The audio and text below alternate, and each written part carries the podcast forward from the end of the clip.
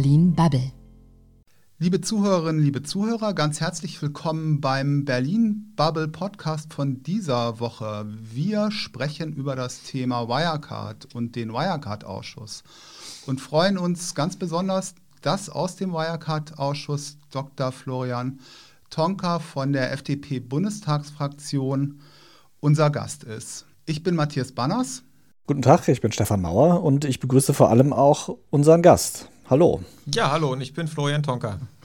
Wunderbar, sind wir ja schon mal zu dritt. Ähm, Herr Dr. Tonka, nächste Woche ist ja die Promi-Woche im Wirecard-Ausschuss, also mit den ganzen äh, beteiligten Bundesministern und Ministerinnen, der Frau Lamprecht, dem Herrn Altmaier, dem Herrn Scholz und auch der Frau Bundeskanzlerin Merkel. Ähm, was sind denn die, ähm, die Vorwürfe aus der FDP?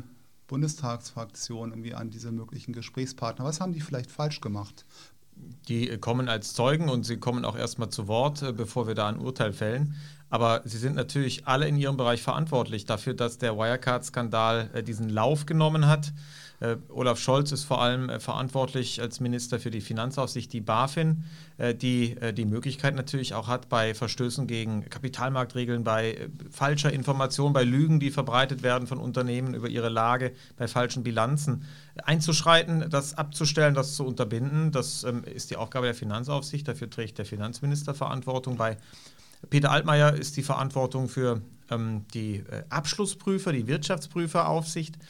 Ähm, äh, die ähm, auch äh, ihre Aufgabe nicht gut äh, erfüllt hat. Und Christine Lambrecht ist für die Bilanzkontrolle verantwortlich. Angela Merkel war auch beteiligt bei Wirecard als Bundeskanzlerin. Sie hat nämlich für Wirecard in China geworben. Sie hat dafür gesorgt, dass Wirecard äh, auf den chinesischen Markt äh, sich ausbreiten durfte, dort ein Unternehmen kaufen durfte, äh, was für Wirecard eine ganz, ganz wichtige Erfolgsmeldung war in einer Zeit, ähm, wo sie darauf angewiesen waren. Also die haben alle ihre äh, Mitverantwortung, sie haben alle ihre äh, Bezüge auch zu Wirecard und ähm, in unterschiedlicher Weise sind wir, bin ich auch der Meinung, ähm, haben sie eben falsch agiert, politisch falsch agiert äh, und ihre Aufgaben nicht richtig wahrgenommen. Sonst hätte man, und das wäre ja eigentlich zu wünschen gewesen, äh, das kriminelle Treiben äh, der Leute bei Wirecard, ähm, das, für das die Bundesregierung nicht verantwortlich ist. Aber man hätte es früher erkennen, aufdecken und äh, früher auch abstellen können, wenn die Behörden und wenn auch die politische Ebene ihre Aufgaben richtig erledigt hätte.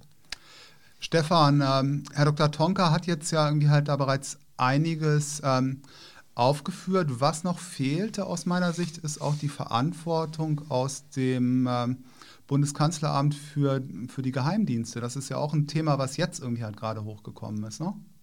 Ja, natürlich. Ich denke, was, also was ich an der ganzen Wirecard-Geschichte so spannend finde oder was ich, ähm, ja, weshalb ich auch so das Gefühl habe, dass das so schief gehen konnte, ist irgendwie, dass da sehr viele Leute auch blind sein wollten, weil sie eben dieser nach außen hin sichtbaren Erfolgsstory glauben wollten, damit man mal sagen kann, guck mal, wir haben jetzt endlich mal in diesem äh, Digital Finance äh, ein Unternehmen aus Deutschland, was eben ein weltweiter Player ist.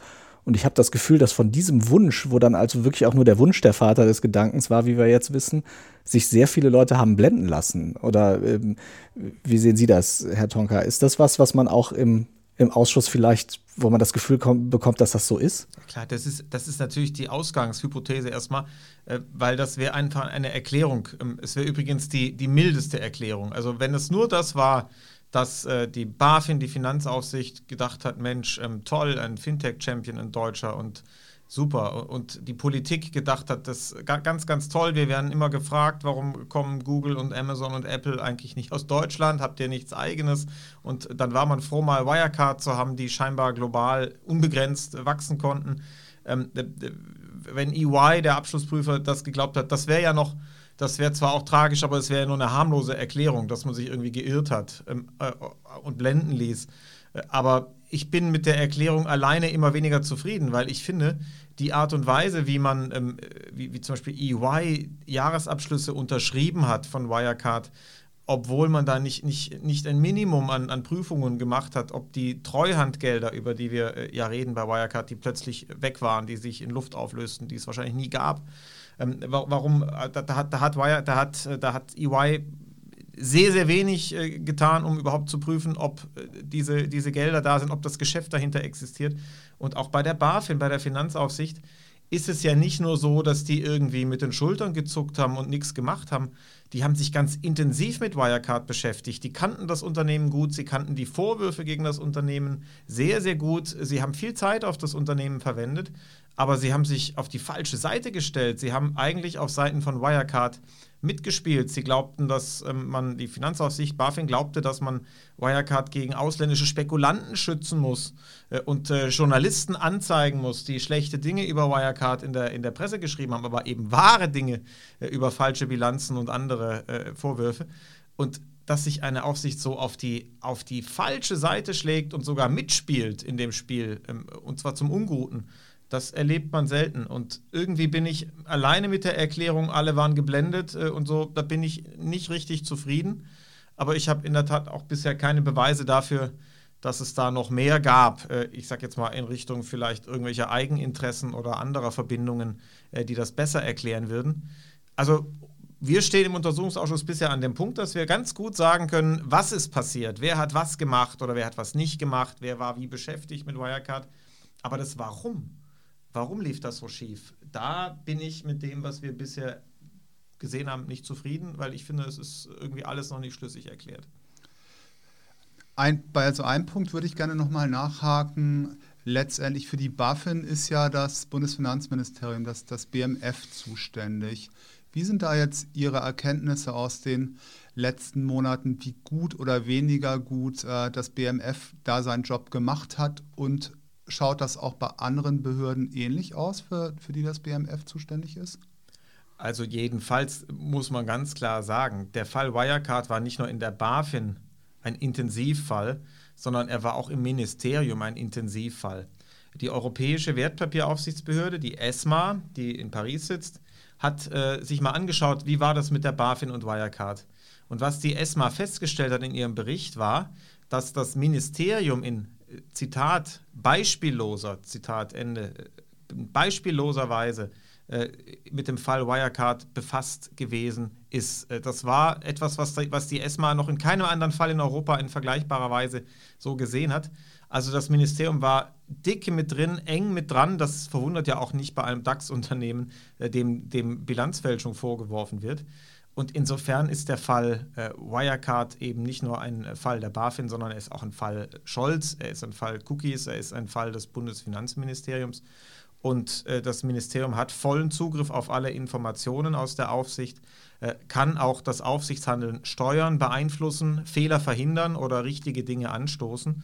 Äh, und all das ist nicht passiert, ganz im Gegenteil selbst als Wirecard schon insolvent war, als das alles zusammengekracht ist, als sozusagen von der Titanic nur noch die, die Bucklappe vorne aus dem Ozean rausguckte, da dachte das Finanzministerium immer noch, das ist also ein ganz tolles, ein, ein, ganz toller Tanker der deutschen Wirtschaft, den man retten muss davor, dass sich jetzt da irgendwie ausländische Investoren billig einkaufen. Also es wurde sogar noch die Rettung von Wirecard angedacht, durchgespielt.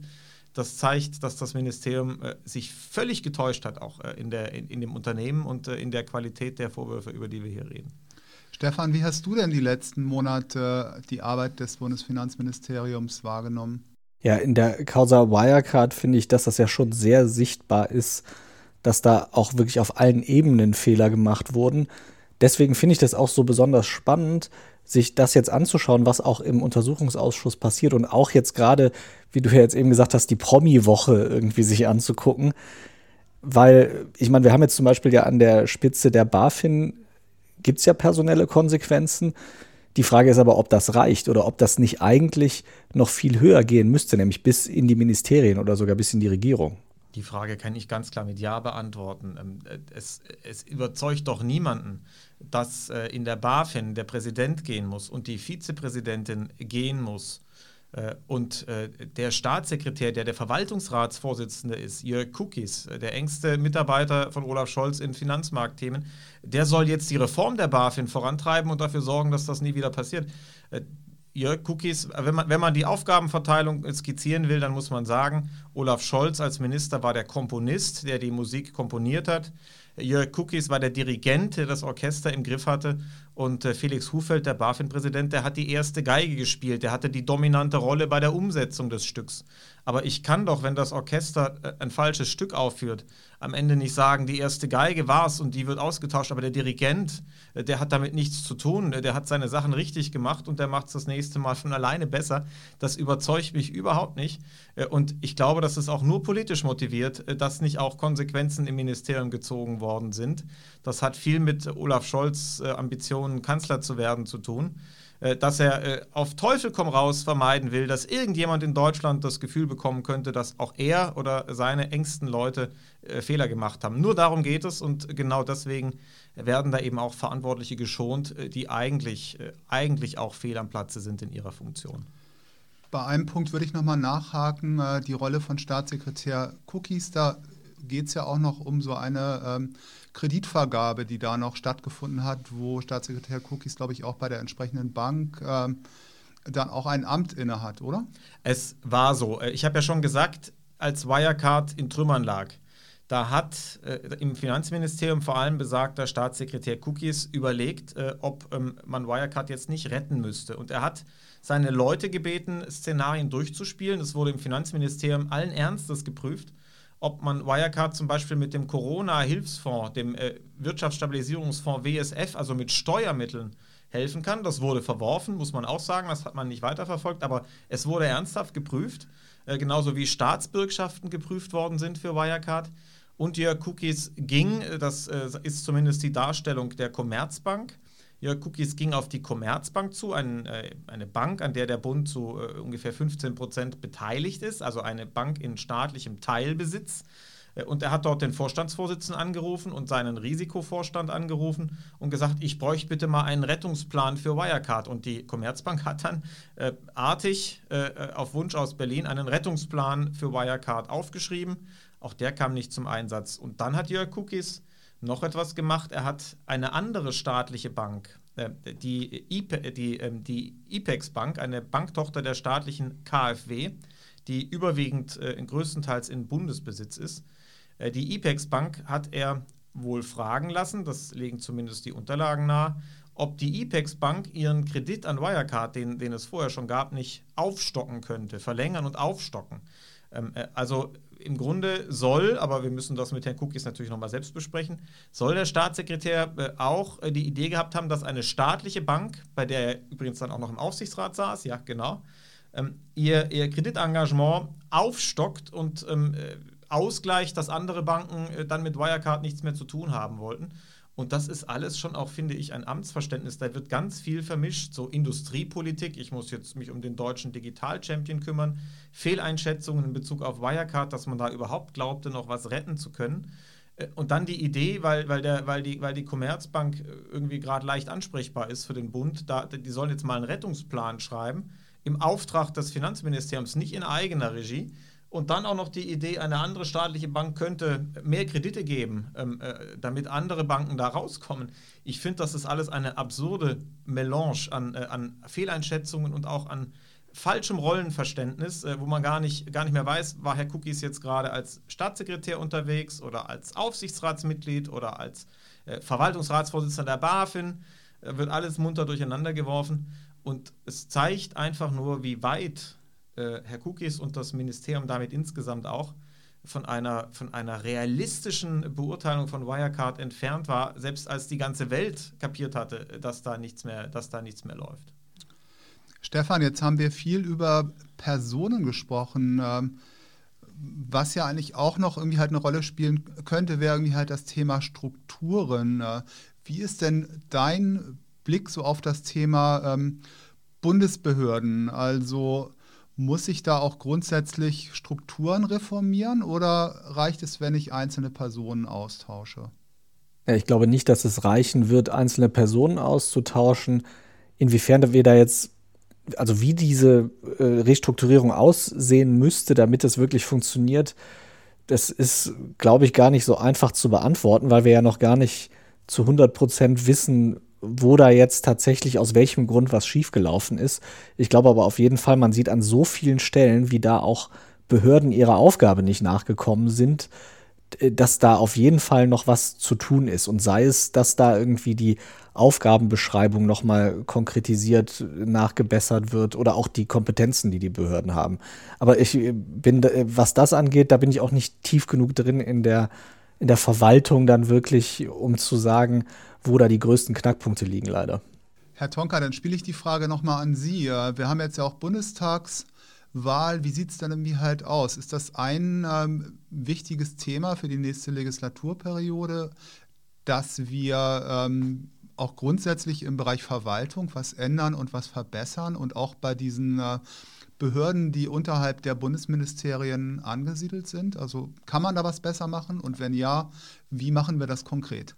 Also Ganz klares Ja, wir müssen uns in Deutschland völlig neu aufstellen. Wir verwalten uns in vielerlei Hinsicht zu Tode. Der Bürger kriegt im Alltag, Alltag äh, viel mit von Bürokratismus, von Schwierigkeiten, die ihm das Leben schwer machen. Auch gerade im Finanzbereich haben wir ja kein Problem, dass wir zu wenig Regulierung hätten. Wir haben inzwischen so viel Regulierung, dass selbst die bestinformiertesten Leute, die sich eigentlich Tag ein, Tag aus nur mit, mit den Regeln beschäftigen, viele Fragen gar nicht mehr beantworten können, was jetzt gilt. Also wir haben eher ein Problem, dass wir so viele Regeln haben, dass, dass der Überblick fehlt und, das, und der Gesamtzusammenhang. Und äh, im Kleinen wird dann oft rigoros ähm, ausgelegt. Also wenn eine Volksbank äh, geprüft wird, was die mit der BaFin alles aushandeln muss, so ähnlich wie wenn, wenn äh, sag mal, der Mittelständler, ähm, das, das mittelständische Unternehmen eine, eine, eine, Steuerprüfung hat, eine Betriebsprüfung hat und dann da zum Teil tagelang über kleinere Posten diskutiert wird. Und wenn dann diese kleineren oder mittelgroßen Akteure am Markt irgendwie sehen, ähm, bei mir wird echt penibel hingeguckt und, äh, und, und dann sehen, äh, im Steuerbereich, da gibt es Cum-Ex-Betrüger, da kommt man jahrelang nicht dahinter. Äh, oder jetzt im, auf dem Finanzmarkt, da gibt es ein DAX-Unternehmen, das im Milliardenumfang äh, betrügt, wo, ähm, äh, wenn man das bei Wirecard skizziert, im Grunde Investoren richtiggehend dazu eingeladen worden sind, riesige Geldmengen in den Wirecard-Konzern rein zu investieren auf verschiedene Art und Weise und gleichzeitig in Echtzeit der Kahn äh, geplündert wird, dass das schön rein investierte Geld äh, für, für nichts ausgegeben wird, sondern abfließt in, äh, in Scheinfirmen, in Briefkastenfirmen und, und man diesem Problem nicht Herr wird, obwohl es Hinweise auf dem Silbertablett gibt für die Behörden, da fragt sich doch der Normalbürger, stimmt hier noch alles in diesem Land? Ich werde ich, ich, ich werd hart rangenommen wie noch was. Äh, und, äh, und, und die großen Fische, ähm, da, da reichen selbst die, die, die präzisesten und tauglichsten Hinweise nicht, dass die sich in Bewegung setzen. Und deswegen finde ich schon, da ist ein grundlegendes Problem dahinter. Wir haben in Deutschland zu viel Regelungsperfektionismus.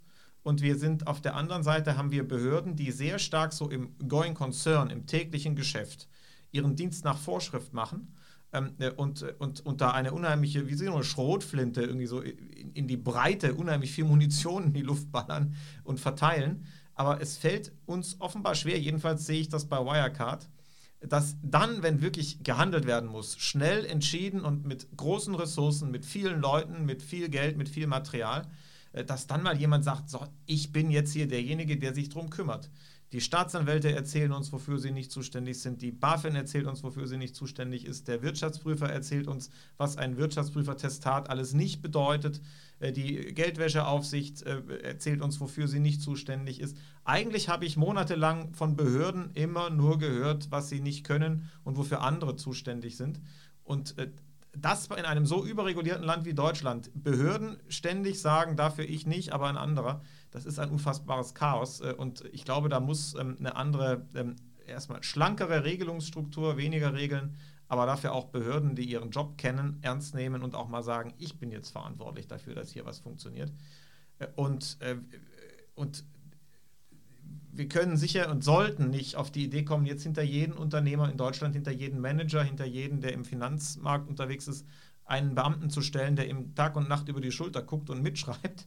Äh, das, das ist nicht, nicht mein Bild von Aufsicht oder von stärkerer Aufsicht oder Aufsicht mit Biss, sondern wir sollten eine Aufsicht äh, haben, die den Markt beobachtet, die Hinweise aufnimmt, bewertet, aber die hart einsteigt, äh, wenn es klare Hinweise auf Kriminalität gibt und dann aber auch sozusagen das Ziel nicht mehr von der Angel lässt.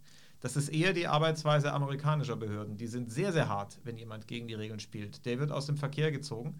Aber gleichzeitig ist unternehmerische Freiheit in den USA eben auch viel wert. Und das Unternehmen, das sich regelkonform verhält, das wird auch viel mehr in Ruhe gelassen, kann seine Entscheidungen treffen. Also ich glaube, da müssen wir in Deutschland auch mehr hin. Äh, das ist jedenfalls meine Konsequenz aus dem, aus dem ganzen Wirecard-Thema. Neben den Behörden hat, hat ja die Wirtschaftsprüfungsgesellschaft eigentlich eine zentrale Rolle gespielt und auch da ist natürlich Reformbedarf. Da freuen wir uns, dass uns Kamsel Kieseltepe von der SPD-Bundestagsfraktion, die auch Mitglied im Wirecard-Ausschuss ist, noch einen kurzen O-Ton geschickt hat. Ich heiße Jansel Kieseltepe, ich bin stellvertretende finanzpolitische Sprecherin der SPD-Bundestagsfraktion und Mitglied im Wirecard-Untersuchungsausschuss. Der Wirecard-Skandal ist der größte Bilanzbetrug eines DAX-Konzerns in der europäischen Geschichte. Eine kriminelle Bande konnte über Jahre hinweg ihr Unwesen treiben. Keiner will es trotz diverser Hinweise durch Whistleblower und investigativer Journalisten bemerkt haben. Auch die Wirtschaftsprüfungsgesellschaft EY erteilte jahrelang lupenreine Testate. So gelang es Wirecard, ihre kriminellen Geschäfte Jahr für Jahr auszubauen, bis letztes Jahr dieses trügerische Kartenhaus in sich zusammenfiel. Mich treibt die Frage um, wie konnte so etwas in Deutschland passieren?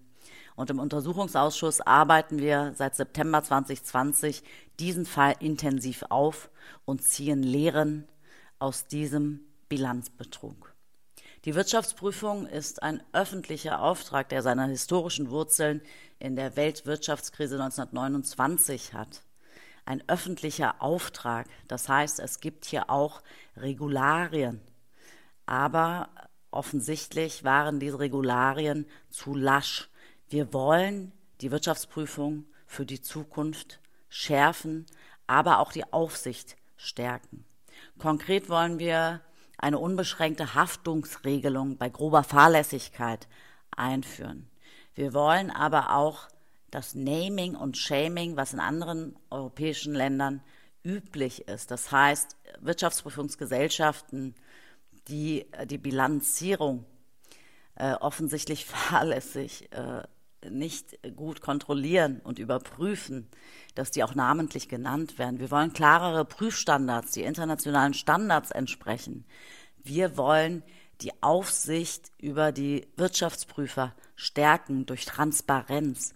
Wir wollen aber auch die Finanzaufsicht stärken. Wir haben gesehen, dass in Deutschland ein Aufsichtswirrwarr existiert. Keiner will zuständig gewesen sein. Die sogenannte Bilanzpolizei, DPR, hat versagt.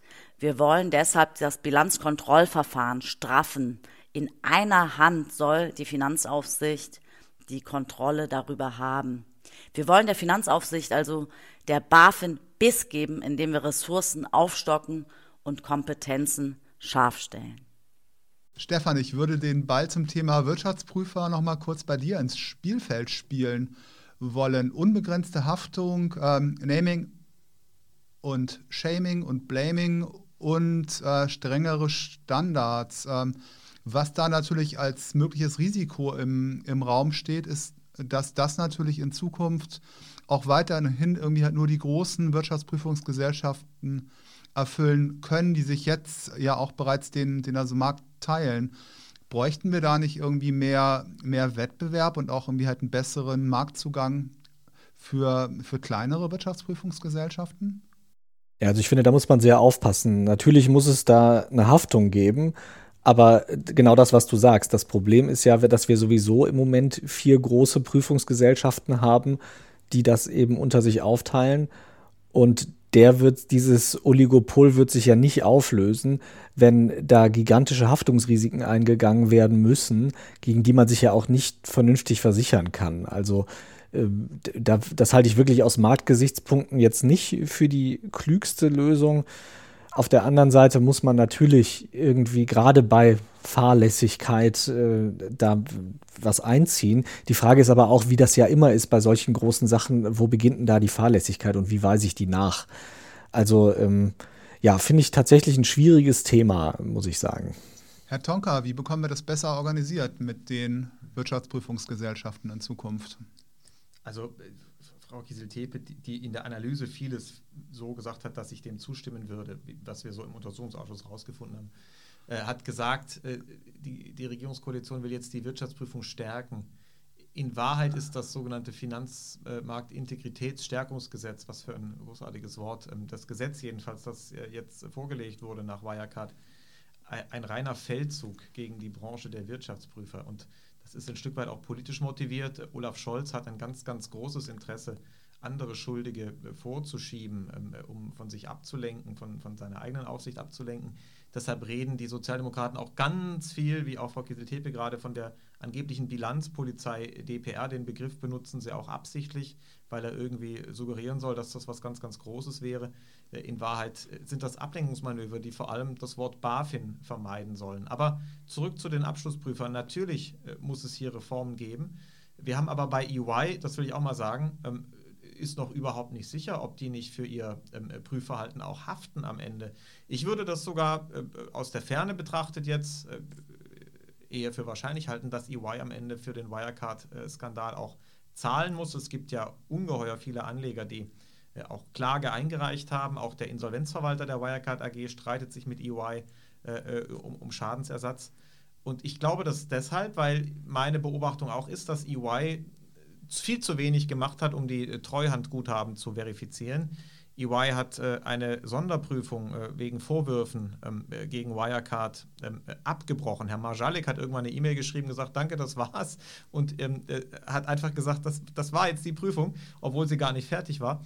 Und deswegen übrigens ist es ja auch so, dass die Deutsche Wirtschaftsprüferaufsichtsstelle, die APAS, EY tatsächlich wegen vorsätzlich falscher Testate ähm, auch angezeigt hat, zwei Prüfer angezeigt hat bei der Staatsanwaltschaft. Also da ist ja sogar die Rede von Vorsatz. Deswegen glaube ich, wenn sich das so erhärtet und bestätigt, wie ich es vermute, dass EY am Ende sogar haften wird müssen und dass, dass der Wirecard-Fall jetzt gar kein Fall ist, wo der Wirtschaftsprüfer fein raus ist und nicht haftet.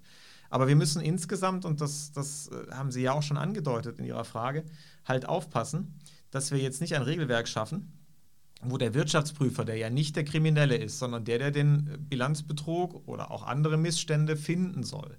Also der eigentlich mal erstmal von seinem Berufsbild auf der Seite des Guten steht, ein Kontrolleur, äh, dem, der ja eigentlich mit breiter Brust auftreten soll. Wenn der, wenn der Wirtschaftsprüfer ständig im Kopf hat, was ist, wenn ich jetzt einen Fehler mache? Bin ich dann ruiniert? Und man ist ruiniert, wenn man einen Fehler der Größenordnung Wirecard macht. Dann ist man für sein Leben ruiniert. Aber um da mal reinzugrätschen, ist ja. EY ruiniert? Nein, äh, aber der einzelne Prüfer natürlich. Okay. Schon, ja, EY wird man sehen müssen. Ich weiß nicht, wie viel die in der Kasse haben, aber ob, ähm, ob das reicht für die Summe, wenn sie wirklich haften, ich bin gespannt. Viele sagen nein, äh, aber da habe ich keine Insider-Kenntnis. Aber auch der einzelne Prüfer jedenfalls, der, der, der, geht, dann, der geht dann daran und sagt, die, die Frage ist, wer entscheidet sich am Ende für diesen Beruf? Äh, jeder kann sich ja mal, auch der Zuhörer kann sich ja mal selbst die Frage stellen, ich bin Prüfer, mein Job ist es, dass ich Fehler finde in der Bilanz von anderen. Jetzt habe ich das Pech, ich prüfe ein Unternehmen, wo der Vorstand betrügt und zwar in großem Umfang. Die legen mir falsche, äh, falsche äh, Unterlagen vor, die verarschen mich nach Strich und Faden. Bei, bei Wirecard haben die sogar äh, Büro, äh, als mal EY nach, nach, nach Dubai geflogen ist und dort eine, einen Ortstermin gemacht hat, da haben die eine ganze Büroetage angemietet, damit der Prüfer dachte, dass da richtig viel Geschäft läuft. Das wurde dann alles wieder abgebaut, als der Prüfer wieder zurück auf dem Weg nach Deutschland war. So, was mache ich als Prüfer, wenn ich in der Situation bin, ich bin jetzt, ich bin eigentlich der Gute, ich soll den Fehler finden.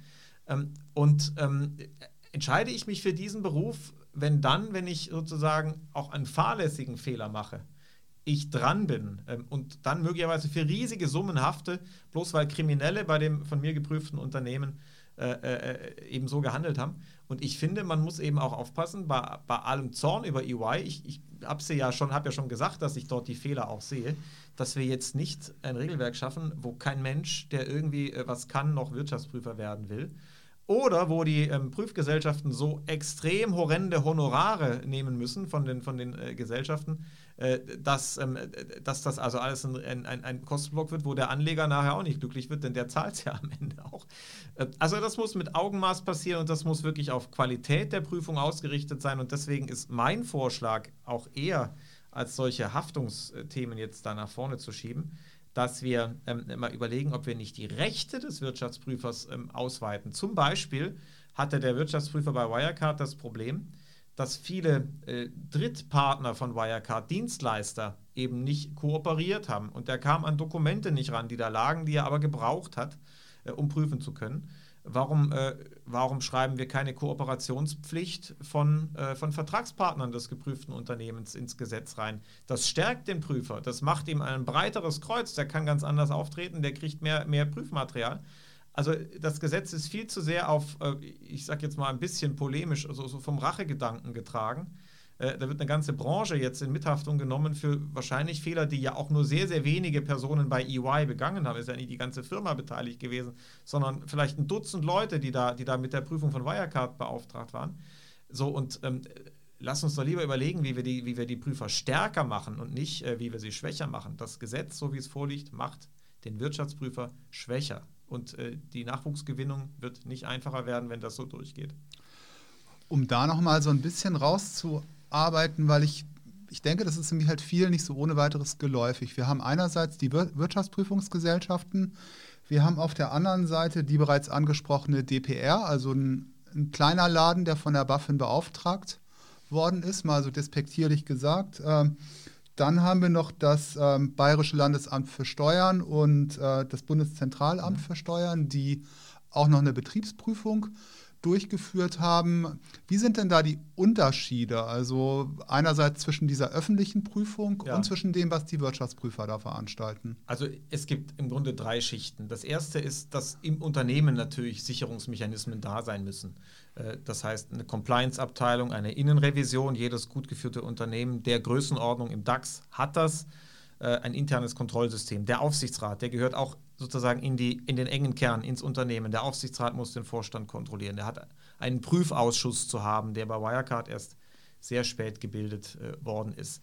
Das ist die erste Schale, das Unternehmen selbst. Die zweite Schale ist der Wirtschaftsprüfer. Der Wirtschaftsprüfer ist ein Privatunternehmen. EY ist ein Privatunternehmen, wird beauftragt von den Aktionären. Also äh, die, die Aktionäre lassen die Bilanzen vom Wirtschaftsprüfer prüfen im eigenen Interesse natürlich. Und damit erfüllt der Wirtschaftsprüfer auch eine Funktion sozusagen für den Kapitalmarkt, für die Investoren insgesamt. Aber das ist die zweite Kontrollschicht. Der Wirtschaftsprüfer ist aber ein Privatunternehmen und das ist ganz wichtig zu verstehen. Er muss immer mit dem Material, das er kriegt vom Unternehmen, irgendwie arbeiten.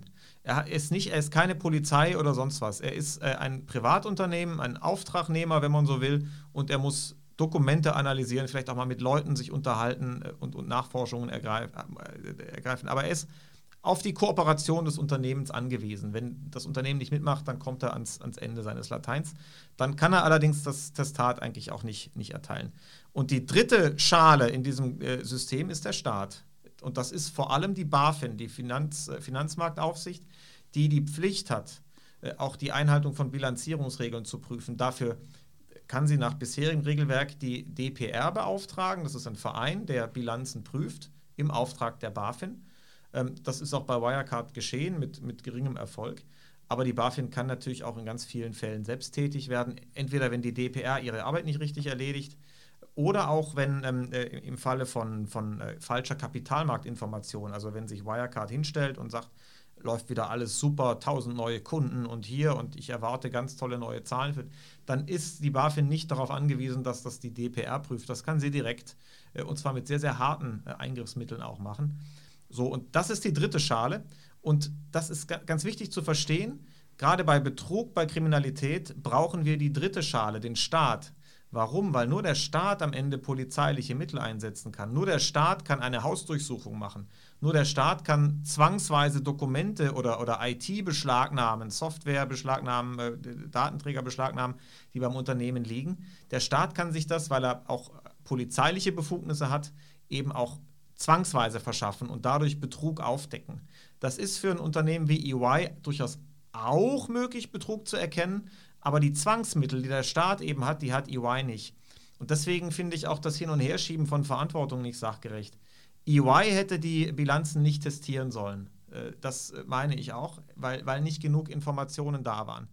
Aber das heißt nicht, dass die Finanzaufsicht BaFin äh, oder die Polizei, die Staatsanwaltschaft in München, die ganz andere Möglichkeiten haben als EY, nicht auch mit aller Härte hätten einsteigen müssen. Äh, und der Meinung bin ich, das hätten sie tun müssen. Stefan, ähm, du bist ja Journalist und ein ähm, Thema, was ja eigentlich immer mitgeschwungen ist, das war ähm, einfach der Umgang mit dem Kollegen von der Financial Times, der ja doch offensichtlich irgendwie halt sehr gut recherchiert hat und den man auch ziemlich hart angegangen ist. Wie, wie siehst du das?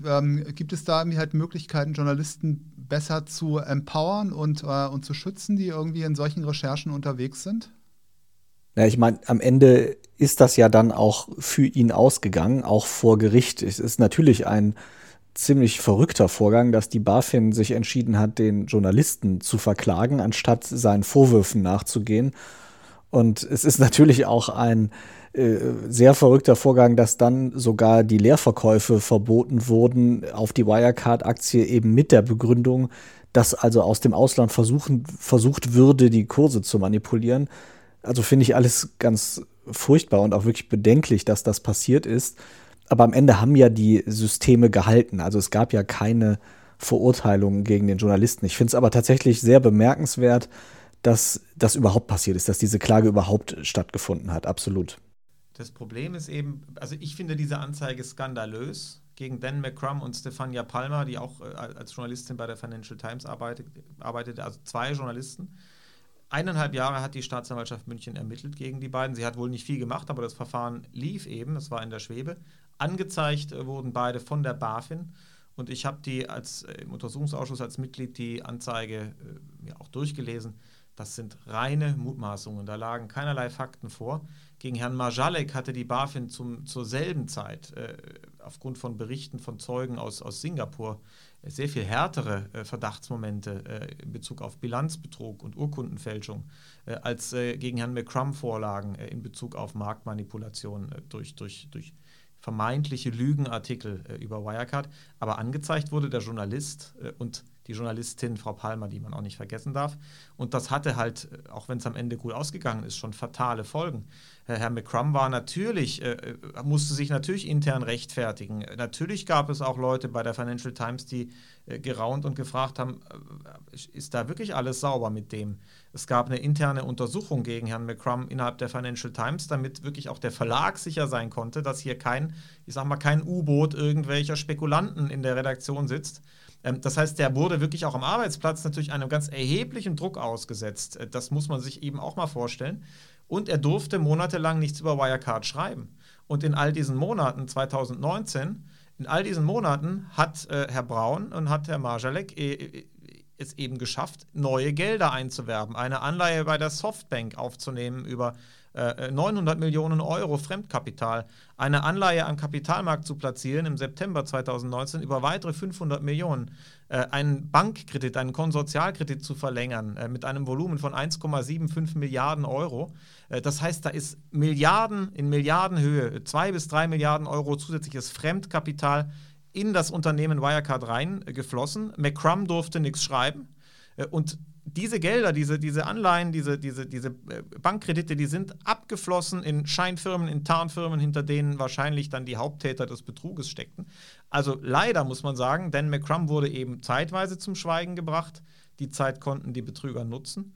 Und äh, andere Journalisten, das muss man auch mal sagen, äh, haben natürlich gesehen, Mensch, hier, äh, der, gegen McCrum wird ermittelt die haben natürlich, da fragst du dich als Journalist ja auch, also soll ich, wenn ich jetzt was über Wirecard schreibe, dann bin ich auch schon irgendwie mit einem Bein bei der Staatsanwaltschaft Kunde. Also natürlich hatte das auch eine abschreckende und einschüchternde Wirkung auf alle Kritiker, die sich negativ mit Wirecard auseinandergesetzt haben. Die haben alle extrem aufgepasst, dass sie nicht irgendwie nachher selbst ins Visier der Behörden geraten sind. Deswegen kann man leider sagen, die, Sta die Strafanzeige war nicht nur ein Skandal, weil, weil, sie, weil sie eine reine Unterstellung und Mutmaßung war, sondern sie hatte faktisch Folgen, und zwar milliardenteure Folgen äh, für, für, äh, für Banken und Geldgeber und Anleger in der ganzen Welt. Das zeigt nochmal, wie wichtig die journalistische Freiheit ist, oder Stefan? Ja gut, also da wirst du jetzt von mir keine Gegenrede hören. Und äh, äh, also das stimmt natürlich. Also die ähm, nur weil der weil es da am Ende keine Verurteilung gab, ist, heißt es natürlich nicht, dass das ohne Folgen geblieben ist. Das äh, stimmt natürlich auch. Also ich finde auch, dass also dass die BaFin wirklich gegen Journalisten vorgegangen ist, anstatt dem, was sie recherchiert haben, nachzugehen. Äh, also das ist ja auch durch nichts zu erklären oder irgendwie schön zu reden. Ich will es nochmal auch detaillierter nochmal äh, erklären. Also Ende Januar 2019 begann Dan McCrum eine kritische Artikelserie zu schreiben über Vorgänge in Singapur, die mit Bilanzfälschung zu tun hatten und auch mit der Fälschung von Dokumenten und von Verträgen. Das hat den Aktienkurs auf Talfahrt geschickt und das führte dazu, dass Wirecard diese Gegenkampagne gegen McCrum eingeleitet hat, die BaFin dann ihn angezeigt hat, das Leerverkaufsverbot kam. Zur selben Zeit ähm, äh, lag der BaFin bereits ein Untersuchungsbericht einer Anwaltskanzlei vor über diese Vorgänge in Singapur, also exakt über das Thema, das Dan McCrum in seinen Artikeln thematisiert hat. Und in dem Bericht, der der BaFin vorlag, war 17 Mal der Name Jan Marjalek zu lesen. Darunter ganz klar auch belastend, belastet durch einen Schlüsselzeugen äh, dieser Untersuchung, der gesagt hat, Jan Marjalek hat mir gefälschte Dokumente übergeben, die habe ich von Jan Marjalek bekommen. Also die BaFin wusste, als sie diese ganzen Sachen gemacht hat, dass der Untersuchungsbericht einer Anwaltskanzlei in Singapur Herrn Marjalek massiv ins Gerede bringt und auch übrigens die Empfehlung war, mit dem müsste man sich näher befassen, da müsste weiter untersucht werden. Das wären Anhaltspunkte gewesen, die für eine Strafanzeige damals gereicht hätten, aber gegen Herrn Marjalek angezeigt wurde der Journalist, der über exakt diesen Tatbestand berichtet hat, wahrheitsgetreu. Da fehlt mir jedes Verständnis und äh, mir fehlt auch das Verständnis dafür, dass bis heute Herr McCrum keine Entschuldigung von Olaf Scholz äh, äh, oder irgendeinem anderen Verantwortlichen aus der deutschen Finanzaufsicht bekommen hat. Klar, die BaFin war auf jeden Fall dafür verantwortlich, mitverantwortlich. Liebe Zuhörerinnen, liebe Zuhörer, das war der Liebe Zuhörerinnen, liebe Zuhörer, das war der Berlin Bubble Podcast ganz aktuell zum Thema Wirecard und zum Wirecard-Ausschuss. Nochmal vielen Dank Dank an unseren Gast äh, Florian Tonka und auch vielen Dank an dich, Stefan. Wenn euch dieser Podcast gefallen hat, dann freuen wir uns über Bewertungen und ihr könnt, könnt uns natürlich auch gerne folgen oder diesen Podcast auf allen Social-Media-Plattformen kommentieren, wo er zu sehen ist. Tschüss. Danke auch von mir. Tschüss zusammen und bis bald. Vielen Dank. Tschüss. Das war Berlin Bubble.